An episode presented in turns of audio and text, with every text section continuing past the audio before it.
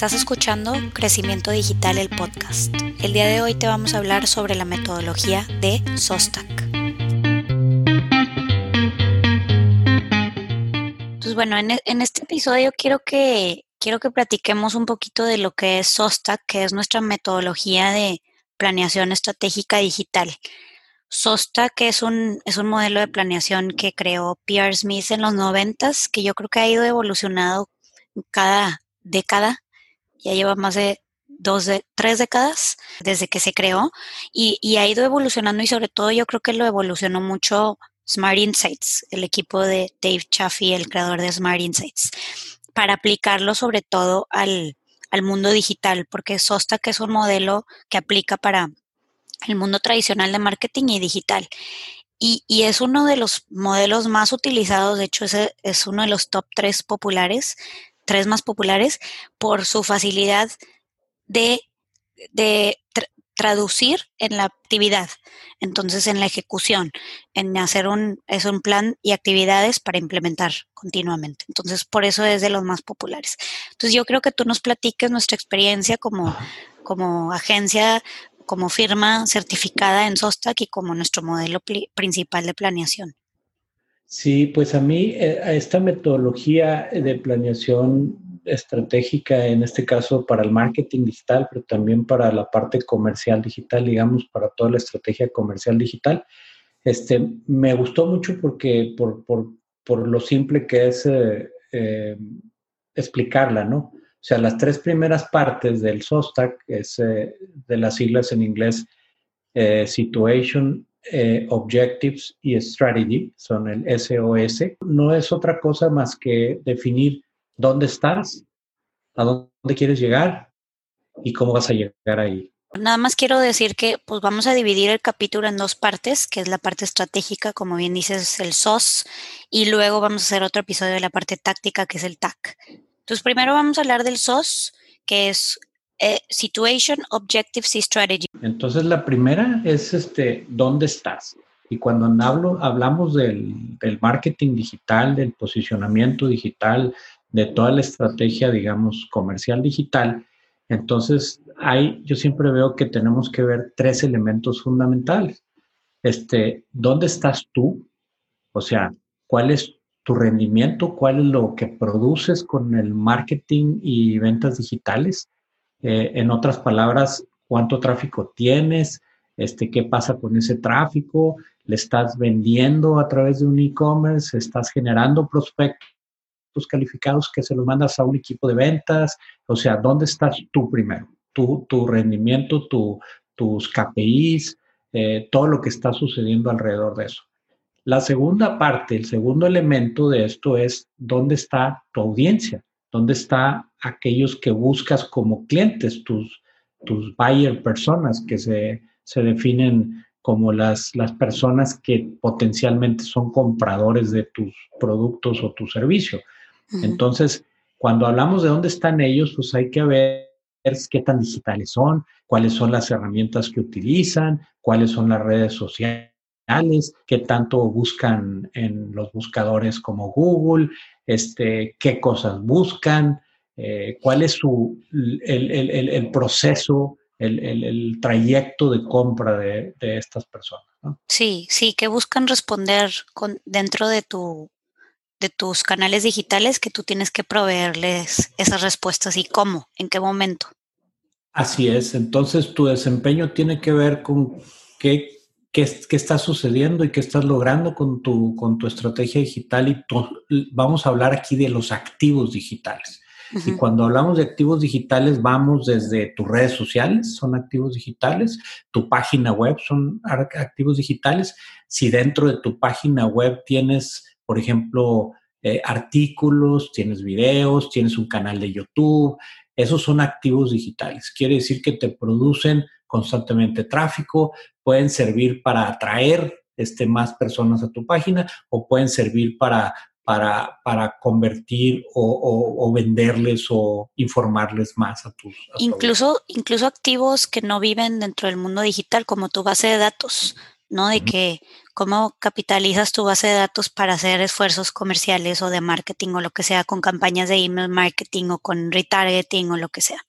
Así es, y entonces ahí aplican muchos conceptos de diferentes estrategias o tácticas de marketing, como son el marketing de atracción, el inbound marketing, o el, o el, marketing más tradicional de publicidad y de push, donde, donde haces muchos, pagas por mucho tráfico que venga a tu página, etc.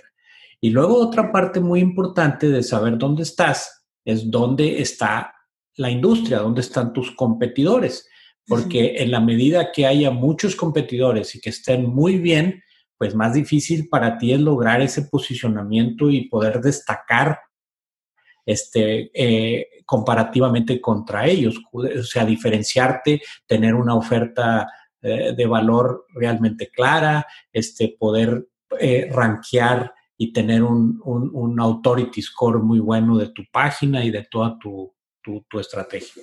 Y sobre todo yo creo que este, este capítulo nos da un buen indicador de que, a qué ritmo quieres irte, porque si tu competencia tiene un nivel de madurez muy, muy acelerada o muy madura, pues realmente pues tienes que ponerte las pilas y el ritmo al que quieres irte es muy veloz, porque si te vas a un ritmo muy lento, el nivel de madurez no, no es fijo, ¿verdad? Se va alejando cada vez más y, se, y van madurando en, se van yendo a otro nivel que, que buscas llegar de forma, pues te vas a tardar mucho más en llegar ahí, a donde está tu competencia y vas a, así, te va a afectar mucho.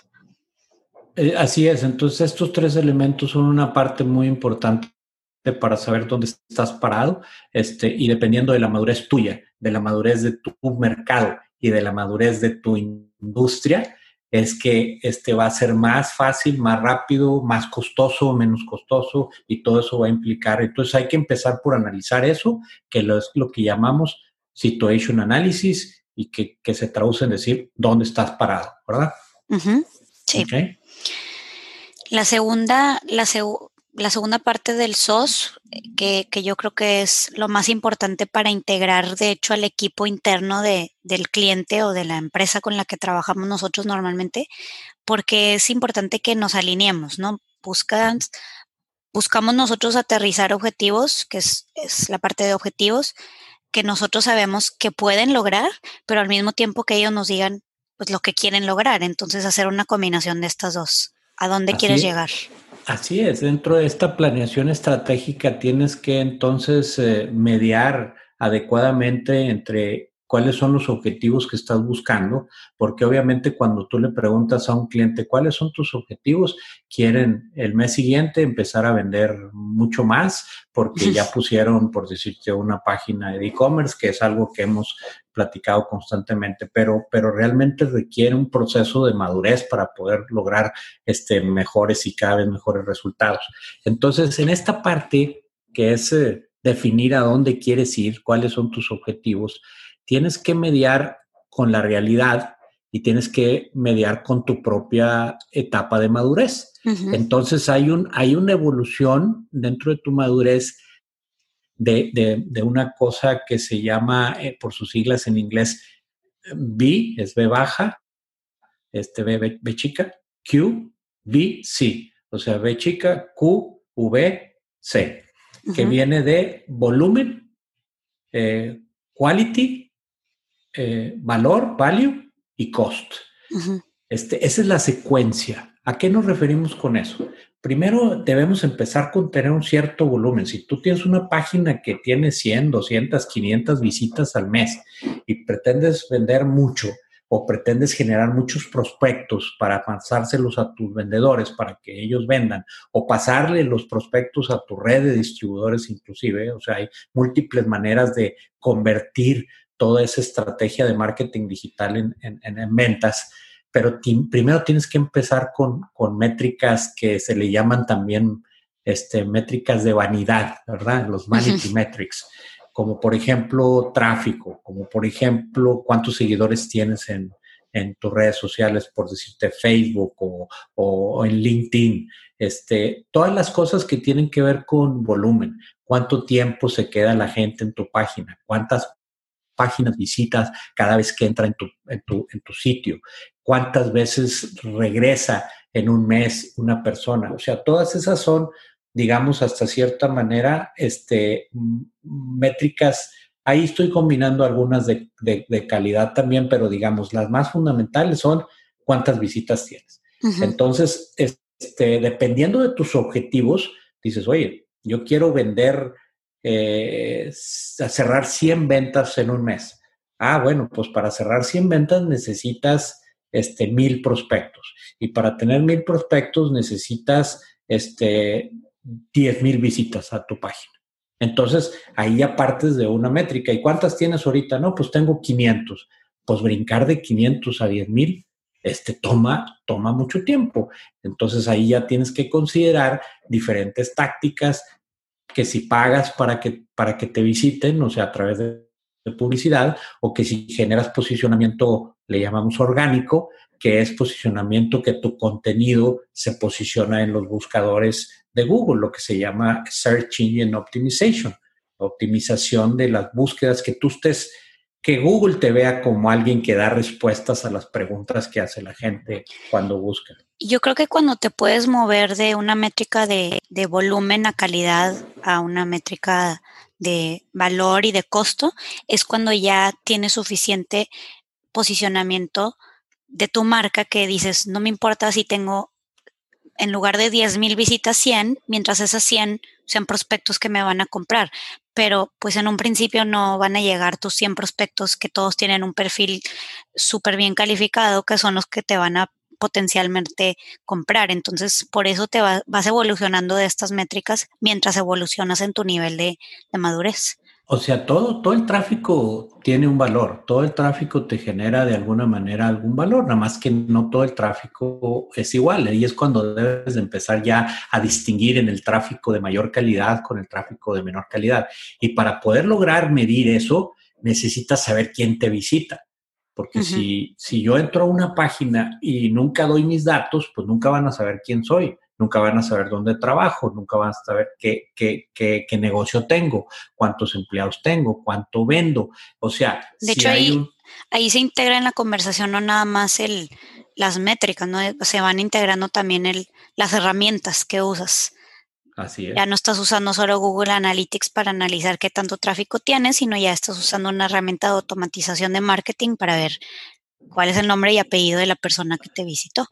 Absolutamente. Y por ponerlo de un ejemplo así muy claro, este es eh, si tú compras publicidad, por decirte, un, una empresa que vende productos al consumidor, vamos a hablar de eso, y que, y que entonces tiene muy poquito tráfico y dice, ah, pues déjame pongo unos anuncios en Facebook para que la gente acuda más a mi tráfico, a mi página. Perfecto. Entonces pones y te gastas 10 mil pesos al mes y, y cada cada visita más o menos te cuesta 5, 6, 7, 10 pesos, ¿no? Entonces eso, eso te va a generar un tráfico. Pero, ¿cómo sabes si es bueno? ¿Cómo sabes si es malo? ¿Cómo sabes si es un buen prospecto, si no es un buen prospecto? Bueno, si obviamente si vendes productos al consumidor masivos, pues casi todos son, son, son valiosos. Pero si vendes casas o si vendes herramientas, herramientas este, para una empresa, para, no sé, fabricación de algún tipo de cosas, pues entonces no todos son importantes. Entonces, hacer publicidad en Facebook puede ser que para uno sea muy valioso y para otros no. Pero por otro lado, este, tienes que ir considerando cómo no depender siempre de la publicidad pagada y cómo generar ese tráfico. Entonces, el segundo paso de, de ese tráfico es que quieres calidad y luego quieres valor, o sea, que el valor de cada visita cada vez sea mayor, o sea, la persona que te visita pueda potencialmente generarte mayor valor, etcétera, ¿no? Y este, entonces con esto tienes que definir unos objetivos dependiendo de, de, tu situación, del análisis de situación que hiciste y del mercado y todo, generas unos objetivos que también hay unas siglas aquí que definen. Tienen que ser un objetivos SMART, S-M-A-R-T, ¿no? específicos, medibles, alcanzables, realistas y que sean eh, eh, en el tiempo adecuado, o sea, que, que digas, no, esto ya lo puedo lograr o no lo puedo lograr. Entonces, esos, esos cinco elementos deben tener tus objetivos. No nada más pongas objetivos por poner objetivos, trata de ver que sean realistas, que, sean alcanzables, todo lo que, dijimos hace. Sí, y, bueno, nada más complementando lo que dijiste del valor de, los de esa métrica que, que, ya evolucionaste en tu nivel de madurez para saber el valor de tus visitas, es cuando ya puedes darle un número a, tengo tantas visitas en el blog, esto en cuánto se traduce en en costo, en inversión, en retorno de inversión y, qué significó si hice publicidad digital, si fueron orgánicos. Ya cuando llegas a ese punto es porque ya tuviste las herramientas, ya tuviste el tiempo necesario para poder analizar ese tipo de información, que luego ya te llega llegar a la última variable que es la de costo. ¿Cuánto necesitas invertir el siguiente año para hacer lo mismo y mejorarlo. Exacto, y cada vez ser más eficiente en el costo y reducir el costo de adquisición de tráfico y de clientes y de prospectos. Y entonces de ahí, ya que tenemos objetivos claros y, que sean, como dijimos, específicos, medibles, etcétera, vamos a pasar a la, etapa, a la etapa de, ahora sí, la estrategia. ¿Cómo cómo vamos a llegar a esos objetivos, ¿no? ¿Cuánto tiempo nos va a tardar? ¿Cuáles, cuáles son los elementos que vamos a usar? Y aquí hablamos de, los componentes. Primero, segmentación, ¿no? O sea, eh, cuando hablas de cómo es como, cómo, cuáles son los segmentos de mercado que tengo, Vamos a suponer, ahorita me estoy acordando de un caso de un amigo que, que, que, tienen pollos, ¿verdad? Entonces tú dices, ah, pues ellos este, empacan pollos y, tienen todo el tema de, de, venta de, pollos para, pues para restaurantes, para hoteles, para este, supermercados, para este, otros que venden a terceros o que tienen sus, sus propios este, producen algún tipo de, productos derivados de los pollos, etcétera, ¿no? Entonces, esos son los diferentes segmentos y entonces eso tiene que ver la estrategia con decir, bueno, ¿cuáles son los diferentes tipos de compradores, tipos de personas que quiero atraer a mi página y que quiero este, que eventualmente eh, eh, se interesen por lo que yo estoy haciendo. Entonces empezamos primero por la segmentación, porque eso nos permite ser más este, asertivos, ¿verdad?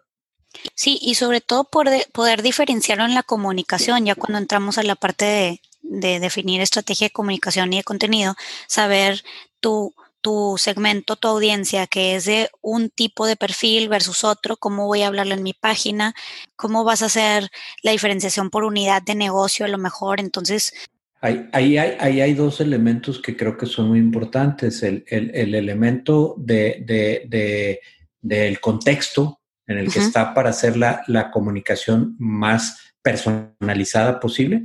Y este y, o sea eso es, el, elemento de relevancia no entonces tienes que ser relevante para él que la información que tú estás produciendo sea tenga un cierto un cierto valor. Pero también tiene que ser oportuna. O sea las dependiendo del tipo de productos que vendes, hay productos que tú te puedes tardar en comprar seis meses, ¿no? O sea, como una casa o un auto, te puedes tardar tres, cuatro, cinco, seis meses en tomar una decisión, lo que se llama el Customer Decision Journey, ¿verdad? Entonces, y hay productos en que vas al súper, lo ves y lo subes al carrito y te tomaste nada de tiempo, ¿verdad? Entonces, la, la, parte de ser oportuno y la parte de ser relevante es lo más importante en esos temas de segmentación. Y luego ya te vas a decir, ahora sí, cuáles son los canales que debo de utilizar para, para, para mandar mis mensajes. Y no nada más para mandar los mensajes, porque esa es el, el, la vieja manera del marketing, ¿verdad? O sea, yo yo mando mensajes y nada. Canales de escuchar también a tu audiencia. Tiene que ser muy importante que ahora los canales no los veas nada más como un megáfono que te amplía tu mensaje y lo gritas a todas las, esquinas del, planeta, ¿verdad? Sino que también recibas retroalimentación de parte. Eso es súper importante en una estrategia digital. De hecho, yo, yo creo que un canal que, que, que no les gusta mucho integrar a las empresas porque es mucho trabajo, es el, canal del chat que es un canal súper efectivo para integrar, de hecho, la comunicación entre marketing y ventas, porque ahí estás logrando, alguien está lo suficientemente interesado como para ya preguntarte directo, es como si agarraran el teléfono y te marcaran y te empezaran a preguntar. Entonces, tú saber ser oportunista también en responder a esas personas que te están buscando en el chat, integrando la tecnología también con a lo mejor primero filtrar y calificar con un chatbot o lo que sea, pero poder asignar y canalizar a las personas adecuadas que les van a responder, se me hace una herramienta súper poderosa que, que, la verdad es que muchas empresas ignoran y no, no la toman en cuenta. Exacto, y están saliendo constantemente más cosas y más cosas, más cosas. Imagínate hoy que hoy en día podemos hacer un análisis con ciertas herramientas que te permiten saber en los últimos seis meses, inclusive en el último año, qué se ha dicho respecto a tu marca o qué se ha dicho respecto a los productos que tú, el tipo de productos que tú vendes. Y se llaman, se llaman social listening, ¿verdad? Pero es, es rastrear en, en, Internet que todo quedó ahí, una huella digital que tú puedes eh, recuperar y analizar y decir, híjole, este, están hablando mal de mí o están hablando muy bien de mí o este producto eh, no les interesa, pero este otro producto sí les interesa y entonces eso reemplaza en muchos sentidos también. Entonces, de ahí te lleva al siguiente punto, de qué debe de tener tu website. Todos pensamos en, en una página web como una cosa muy estática, como quién soy, qué hago y dónde estoy. O sea, esas son las preguntas que creemos que debemos de responder. En lugar de pensar, híjole, cuando alguien compra un producto que yo vendo, vamos a decir que vendo refrigeradores, o sea, ¿qué quiere saber? ¿Qué es lo que le importa? ¿Cuáles son los datos del producto que quiere saber?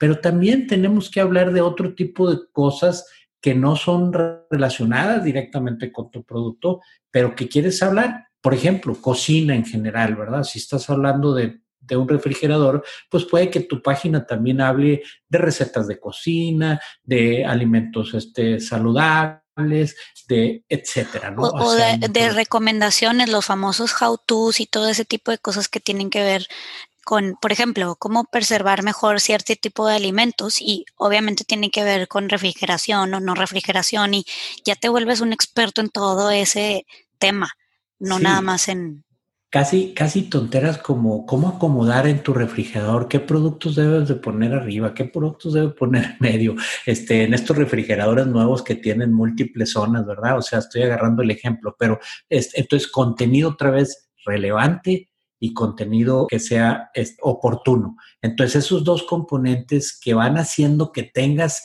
una relación con tu audiencia, que empieces a generar esto que llamamos authority, esto que llamamos posicionamiento en buscadores, ¿verdad? El Search Engine Optimization. Y lo último y lo más importante es después de que ya ves dónde estás, a dónde quieres ir, cómo debes de, de cómo vas a llegar ahí, cuántos recursos le voy a asignar a este, a este tema.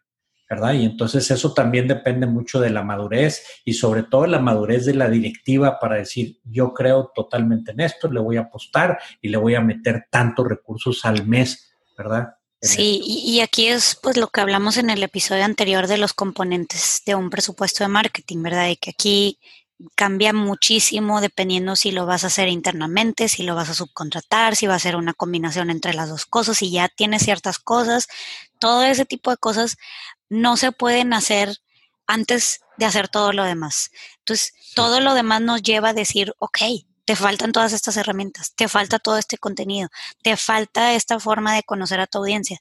Sin lo anterior, yo no entiendo cómo empresas piensan en, oye, ¿cuánto me cuesta comprar HubSpot, la herramienta de automatización de la que hablamos siempre?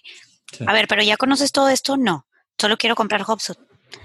Pero, pero ¿cómo? O sea, no, no, no, me hace sentido eso muchas veces. No, unas empresas inclusive van y compran esa herramienta y no saben ni siquiera cómo la van a usar, pero la usan para enviar mails, por ejemplo, ¿no? O sea, entonces es una plataforma que abarca casi todas las diferentes etapas del, del, del funnel, ¿verdad? Del proceso de prospección y, y, y se van. Pero entonces aquí es decir, ok, yo le voy a invertir 100 mil pesos al mes a mi marketing digital, le voy a invertir. ¿Y cómo los voy a repartir? Ok, de esos 100 mil, pues necesito comprar las herramientas, necesito producir contenido, necesito pagar publicidad, necesito un personal, horas hombre, que me, que me hagan todo ese proceso y que me den seguimiento a un plan estratégico. Entonces, conforme va, va pasando la madurez, cada vez le metes más recursos en la medida que estás viendo que te produce resultados, ¿verdad? Entonces empiezas como metiéndole poco y luego le vas eh, eh, agregando cuando sientes confianza de que vas a tener un retorno de, inversión, ¿verdad? Sí. Sí, que esto pues es, al final de cuentas, todo lo que hacemos en la primera parte del SOSTA que, que nos lleva a concluir con el SOS y se, se termina de hecho con esta asignación de recursos. La segunda parte del episodio va a ser hablar del TAC, que, que ya es el cómo traducir esto en las acciones para implementar. Sí, o sea, tácticas, acciones y control, que son los elementos ya operativos. Y ahí vamos a hablar un poquito de la metodología agile, ¿verdad? O sea, cómo hacer esto de una manera muy ordenada, de una manera muy productiva, este, midiendo cada cosa, por eso es la parte de control, sabiendo que si hice esto me produjo esto, entonces viene toda esa conversación. Gracias por escucharnos, no olvides suscribirte y si te gustó, comparte. Nos vemos en el próximo episodio.